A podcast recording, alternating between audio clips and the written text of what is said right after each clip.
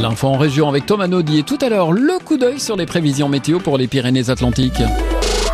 Après ça, côté tube, Michael Jackson ou encore Hayden Foyer, la nouveauté Galileo Galilei, 100% peau, il est 15h.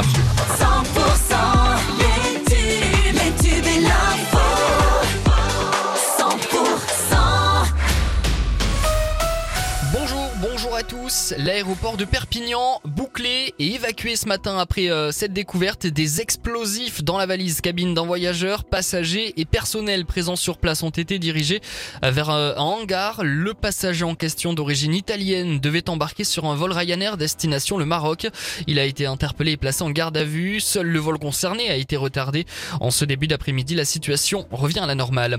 Le youtubeur toulousain Papacito comparaîtra demain devant le tribunal correctionnel de Paris.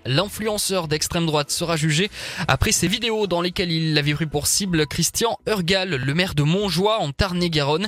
À l'origine des tensions, un contentieux avec un éleveur sur l'usage d'un chemin rural, euh, cible d'insultes mais aussi de menaces de mort. L'élu Tarn-et-Garonnais avait même dû être placé sous protection policière.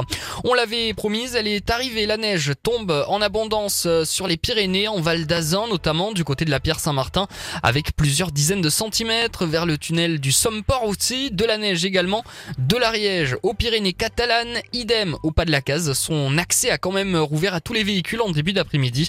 On rappelle aussi que les Pyrénées-Atlantiques sont placées par Météo France en vigilance orange face au risque avalanche.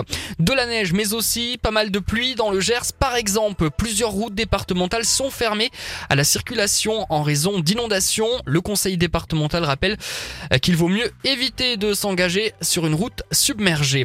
Attention à la tramontane également du côté de, du Languedoc-Roussillon à la mi-journée on relevait déjà des rafales à 130 km heure notamment au Cap euh, Cerbère.